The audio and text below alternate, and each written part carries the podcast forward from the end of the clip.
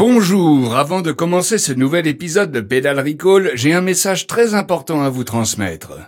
Comme vous le savez, ici on vous raconte de manière ultra précise tout ce qui va se passer lors de chaque étape du tour. Et si vous écoutez cet épisode en voiture, j'espère pour vous que c'est au volant du nouveau Citroën C5 Aircross. Pourquoi? Bah parce que c'est un concentré de technologie. Avec sa motorisation hybride rechargeable, ses trois modes de conduite et ses suspensions Citroën Advance Comfort qui lui offrent une tenue de route exemplaire et un équilibre imperturbable, vous allez pouvoir très facilement suivre l'ascension en solo de Ben O'Connor dans les virages sinueux de la montée du col de l'Obisque. Et il en faut une voiture fiable pour suivre le rythme du coureur. Car oui, c'est un grimpeur aussi, Ben O'Connor.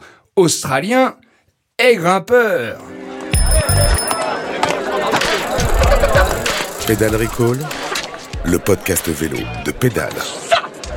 Attention, messieurs les coureurs, prêts pour le départ? Pédale Recall. Bonjour et bienvenue dans Pédale Recall, le podcast qui vous spoil le Tour de France. Jusqu'au 24 juillet, on vous raconte chaque étape avant même que vous n'allumiez la télé. Vous connaissez le principe, les écouteurs dans les oreilles, pédale Recall à fond les ballons, vous vivez la course avant tout le monde, peloton compris. Allez, en selle Pédale Recall, le podcast qui prend les étapes les unes avant les autres. À chaque émission, je serai accompagné par un membre éminent de la rédaction de Pédale. Aujourd'hui, je salue un retour après 7 jours d'absence. 7 jours d'absence, je le sais parce qu'à chaque jour, j'ai gravé un bâton sur la table du studio. Quel hommage, quel bel hommage. Bonjour, bonjour, Mathieu. bonjour Théo. Ça va? Ouais bah, et, moi- et toi? bah, Ça va bien, ça va bien. Satisfait? De ces 7 jours de repos? Ouais. Ouais, Ouais. ouais, ouais, ouais. Mais Là- il faut se remettre en jambes. Ouais. Et puis là, tu reviens pour le lourd. Là, je reviens pour du très, très, Très, lourd, très, la très haute lourd. montagne. Ouais. Euh, alors, plusieurs choses à dire sur l'étape d'hier. Puisqu'on vous promet, avec Pédale Recall, de vous projeter dans le futur, on va pas passer un quart d'heure sur l'étape d'hier. Donc, Théo, je te propose trois sujets et tu choisis en toute liberté, vraiment, complètement ind- indépendant, celui dont tu veux parler. 1. La victoire de Magnus Kort Nielsen. 2. La manif pour le climat qui a neutralisé l'étape pendant 12 minutes. 3. Les tests anti-Covid Made in Tour de France. Ah, oh là là. Et ça, ouais, je, Oh là je, là. je t'influence pas. Les trois, j'aime bien. Et si j'allais sur le sujet le moins polémique, c'est-à-dire la victoire de Magnus ouais. Cort Nielsen Bon, ok, Moi, ok. je- je- ah ouais, je, suis- D'accord. je suis trop heureux. Mais ouais, non, non, mais c'est vrai que. Alors, ouais, mais la controverse, tu vois. Alors, j'aime pas trop polémique, mais controverse, je trouve que c'est plus chic. La controverse, des fois, ça a du bon. Mais ok, Kurt Nielsen. Kurt Nielsen, donc, euh, Kurt Nielsen, qu'on a vu à l'attaque sur toute la première semaine. Ici même, on l'avait un peu enterré en disant le mec est, est cramé. Hier, arrivé de ma boule. Et même dans, dans l'étape, on l'a enterré, puisqu'à Ah un oui. moment, il craque à quoi 6 km Ouais. de l'arrivée, et puis il revient d'entre les morts euh, avec les quatre de devant qui s'enterrent euh, à trop se regarder. Il vient dans le groupe euh, qui rattrape ce groupe-là, il saute sur la ligne, enfin, Ouais. un tour fou. Je pense Ah, qu'il va se fou. faire des, des émoluments en termes de pub Au Danemark, ouais, tu crois Ah, Genre, hareng fumé, Ah, mais il va être partout. il noix de Saint-Jacques fumé, saumon sûr. fumé, C'est sûr. Quel macro fumé. Quel tour, non Ah, quel tour, ouais.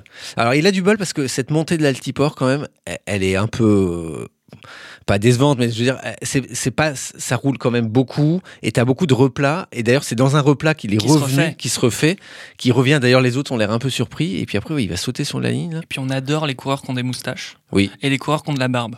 Oui. Qui en général sont de, de très bons coureurs. Je pense à bah, euh, Simon Geschke. Simon Geschke, qui est ouais. maillot à poids. Ouais. Quand t'as de la pilosité, Ouais. quand t'es coureur, c'est que tu t'assumes. C'est ça finit par payer. Moi, Geschke, il me donne chaud à chaque fois que je le vois, je me dis, mais comment il fait sous ce cagnard avec cette grosse barbe, là? Parce que tu crois que ça tient chaud? Ah ouais, je- non. Bah, toi, regarde, toi qui es barbu, t'as pas plus suis- chaud? Bah non. Les cheveux, autant, oui, mais pas la barbe. Oh, moi, à chaque fois, il me donne chaud. Je sais pas, j'ai l'impression qu'il est trop couvert à chaque fois. Je... Enfin, bon, bref. Eh ben, tu vois, t'as bien fait de choisir ce sujet-là. Et j'aurais dû mettre la barbe de Simon Bah oui. Geschke dans, dans les choix. Euh, allez, voilà pour le débrief de cette dixième étape en route pour le futur.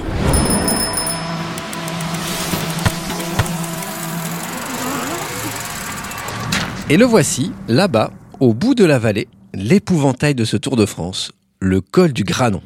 Alors je vous donne une idée de la bête avec ses mensurations, 1,3 km, déjà pas mal, 9,2% de moyenne, des passages à 11%, 2400 mètres d'altitude au sommet, une meute de loups affamés et un looping à mi-pente. Moi, J'ai rajouté ça à la fin pour euh, pimenter encore un peu plus. Alors, je, ah, pardon, je Ouais. crois que tu as dit que ça faisait 1,3 km. À 11,3 Je crois- km. je- Oh, sauf 11,3 bêtise. Oui, km. ça, hein. Ah bah voilà, on se tourne, voilà, on se tourne vers la cellule technique du, du podcast qui vérifie en temps réel ce qu'on dit. Et donc voilà, j'ai oui, c'est ça. Ouais, on a regardé au replay, c'est ça. J'ai dit 1,3 km, c'est 11,3 km. Parce que 1,3 km, euh, non. Non, c'est un truc, que- genre c'est les Ardennes, c'est ouais. pas ouf. Mais voilà, 11,3 km, euh, 9,2% de moyenne, et une arrivée quand même à 2400 mètres d'altitude. Ceux qui ont les bronches un peu prises avec le Covid, à mon avis, ils vont déguster. Euh, donc bref, une étape de foufou, d'autant qu'avant le granon, le peloton se sera enfilé l'enchaînement Télégraphe plus Galibier. Et puis un premier col, là, les lacets de Montverdier, je crois. Euh, col de quatrième catégorie. Bah, pour se mettre en jambe. Voilà, pour se mettre tout en jambe. simplement. Toute la cruauté du cyclisme est là. On salive d'avance de voir des mecs s'envoyer des pentes inhumaines et des tweets qui font des blagues sur le dopage. Ah, bravo, et surtout pour, pour les tweets. hein. C'est encore plus, plus dur à, à encaisser. Bref, aujourd'hui, c'est l'étape à ne pas manquer et c'est Théo qui vous le raconte. Pédale Recall. L'arrivée au sommet. Alors si j'étais Jean-Paul Olivier, Mathieu, je te parlerais de comment Bernard Hinault a pris le jaune en 86 en haut du granon. Sauf que les montées, moi, bah ça m'emmerde. Ah bon? Ouais, en fait, j'ai toujours eu un faible pour ce qui vient après, et La- qui est d'ailleurs ah ouais. plus du pilotage que du cyclisme, les descentes. On a eu des grands spécialistes dans le peloton, des Paolo Savoldelli, le, le faucon, ou Frédéric Moncassin, dit Moncascou.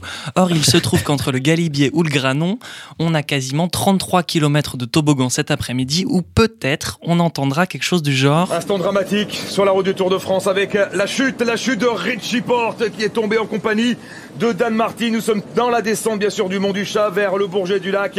Regardez la, la chute, terrible chute de Richie Porte qui embarque avec lui Dan Martin. Richie Porte qui ne s'est pas encore relevé, Laurent. C'est euh, un nouveau tournant dans ce Tour de France avec l'Australien. Et voilà, ça Mathieu, c'est la chute à 72 Oh là km là heure de Richie Porte dans le Mont décape du Chat. peau. Ouais, au Tour 2017. Bilan, Minerve, fracture de la clavicule, fracture du bassin. Alors pourquoi je te fais écouter ça? Parce que la descente, c'est d'abord une affaire de peur. Peur du vide, peur de la vitesse, peur de la chute. Parce que l'intérêt de foncer dans une descente, ça n'est pas tant de prendre du temps toi-même que de pousser les autres à la faute. Il y a déjà eu des morts dans les descentes. Fabio Casartelli en 95, Wouter en 2011, je ne cite que. Donc c'est un peu un exercice de salaud parce que tu pousses l'autre à te suivre, à accélérer plus qu'il ne sait maîtriser et donc en quelque sorte, bah, tu l'envoies un peu à l'hôpital.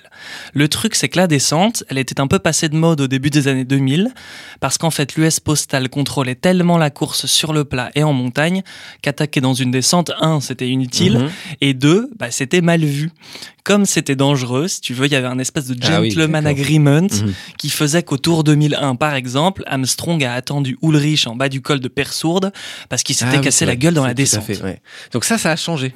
Bah, ça a changé et sur ce coup-là, tu peux dire merci à un mec comme Nibali, par exemple. Ouais. Il fait partie de ces types qui ont remis la descente au bout Ah ouais. du jour à la fin des années 2000 en attaquant, tu sais, toujours à 250 mètres du sommet pour basculer en tête. Milan-San Remo, par exemple, c'est devenu la course où chaque année, t'as le gagnant qui envoie une balle dans le podio Mhm, mhm. et puis il se couche sur la selle jusqu'à la ligne. Donc là, cet après-midi, sur les coups de 15h40, on va avoir une attaque d'un des meilleurs descendeurs du peloton, ce bon vieux Romain Bardet. Et Mathieu, je te propose un petit exercice de, de mise en situation. Ouais. Comme nous, on est deux jeunes coureurs français fringants, certes, Mhm. mais sensiblement naïfs, voire un peu limités intellectuellement, on saute dans la roue. On y va. Ouais. Tiens, je t'ai même pris euh, du petit papier journal là, Ah que t'as- ouais. t'as à côté, tu peux le vite glisser sous je ton maillot. ça Sous le maillot. pour avoir il, froid. bah, il fait froid, on est quand même à Ouais, 2600 mètres.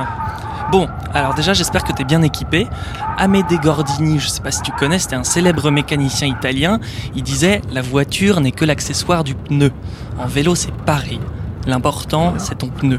L'an dernier, dans Pédale, Cyril Guimard nous disait Une descente devient technique quand on aborde les courbes à 70 km/h. En dessous, c'est de la belote. Donc là, dans la roue de Romain Bardet, comme on est un peu des couillons et qu'on n'a pas bossé l'exercice, ben on va lentement le voir nous décrocher mètre par mètre. Et qu'est-ce qu'on a fait de mal? On, est si peu doué que ça? C'est pas tant qu'on n'est pas doué, mais déjà Mathieu, je te vois là, t'es tout droit sur ta chaise. C'est vrai. Et ça, dans vrai. une descente, c'est interdit. Il faut te recroqueviller et, dans l'idéal, former une boule. Après, chacun sa technique. Pantani tendait les bras au maximum pour mettre tout son poids sur l'arrière. Mohoric, avant que sa fameuse position soit interdite, il faisait l'inverse, tout sur l'avant comme un peu un sauteur à ski.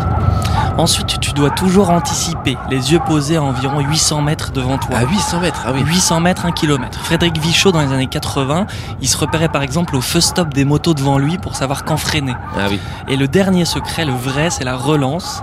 Ce bon vieux Lucien Aymar, euh, qu'on a vu au téléphone l'an dernier et qui se fait toujours un plaisir à, racon- à raconter qu'il a tapé les 140 km heure 140. dans la descente du Ventoux, légende ou pas, lui assure que c'est vrai. 140. Il nous expliquait l'art de l'élastique. Et en gros, quand en levant la tête, tu aperçois la sortie de ton virage, hop, Mhm. tu lâches les freins et ton vélo est propulsé comme un élastique. Donc voilà, là par exemple, si tu te demandes pourquoi est-ce qu'on voit plus du tout Romain Bardet devant nous, bah c'est parce qu'il nous a lâchés. Et puis ça me donne surtout l'occasion de chuter sur une immense phrase de pilier de bar. Eh lui, il a une descente, j'aimerais pas la remonter à vélo. Je me suis mis à convulser, à vomir quand tu as dit on lâche les freins dans le virage. Ah bah, là, là j'étais pas bien. tu ne peux pas freiner tout du long, sinon ils vont devenir bleus. Oh là là là là. Bah oui, mais bon, quand même, tu freines un petit peu, tu, tu t'assures tes arrières. D'accord, donc la descente. Alors en plus, euh, c'est c'est marrant parce que. Effectivement, depuis quelques années, j'ai l'impression que des courses commencent de plus en plus à se gagner dans les descentes. Et là, j'ai l'impression qu'avec Pogacar, on arrive à un stade ultime qui est des courses commencent à se gagner dans les 100 mètres, 100 derniers mètres. Ah, C'est vraiment un grappilleur. Ah lui. ouais, lui, il grappille chaque seconde. Il vient te- à chaque fois, il joue les sprints. Il l'a encore fait hier, là, Ouais, ouais, ouais. en haut de l'altiport. C'est voilà. Vingard qui s'accroche, et on va en parler, mais peut-être que demain ça va changer. Ouais, je me suis Enfin, dit, voilà, que- euh, ascension, puis descente, puis maintenant, on fait les derniers mètres.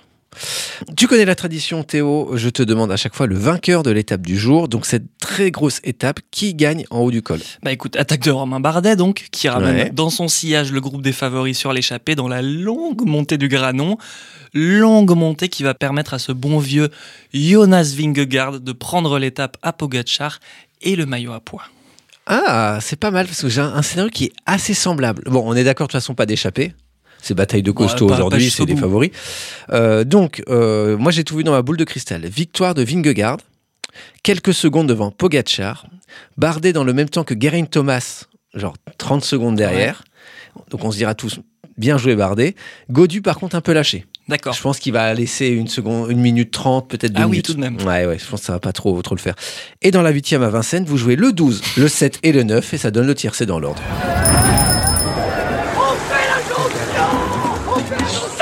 Pédale Recall. Merci d'avoir écouté Pédale Rico jusqu'au 24 juillet. On sera là tous les jours d'étape au petit matin pour vous spoiler votre journée de Tour de France. Les épisodes vont s'enchaîner. On vous conseille donc de vous abonner via votre application de podcast préférée. Merci Théo. Merci Mathieu. Maintenant que t'es revenu, tu restes avec nous. Bah oui, je reviens au moins deux fois cette semaine. Voilà, tu fais un, un bon bout de cette semaine. On se retrouve demain pour l'Alpe d'Huez. Ça, c'est plutôt cool.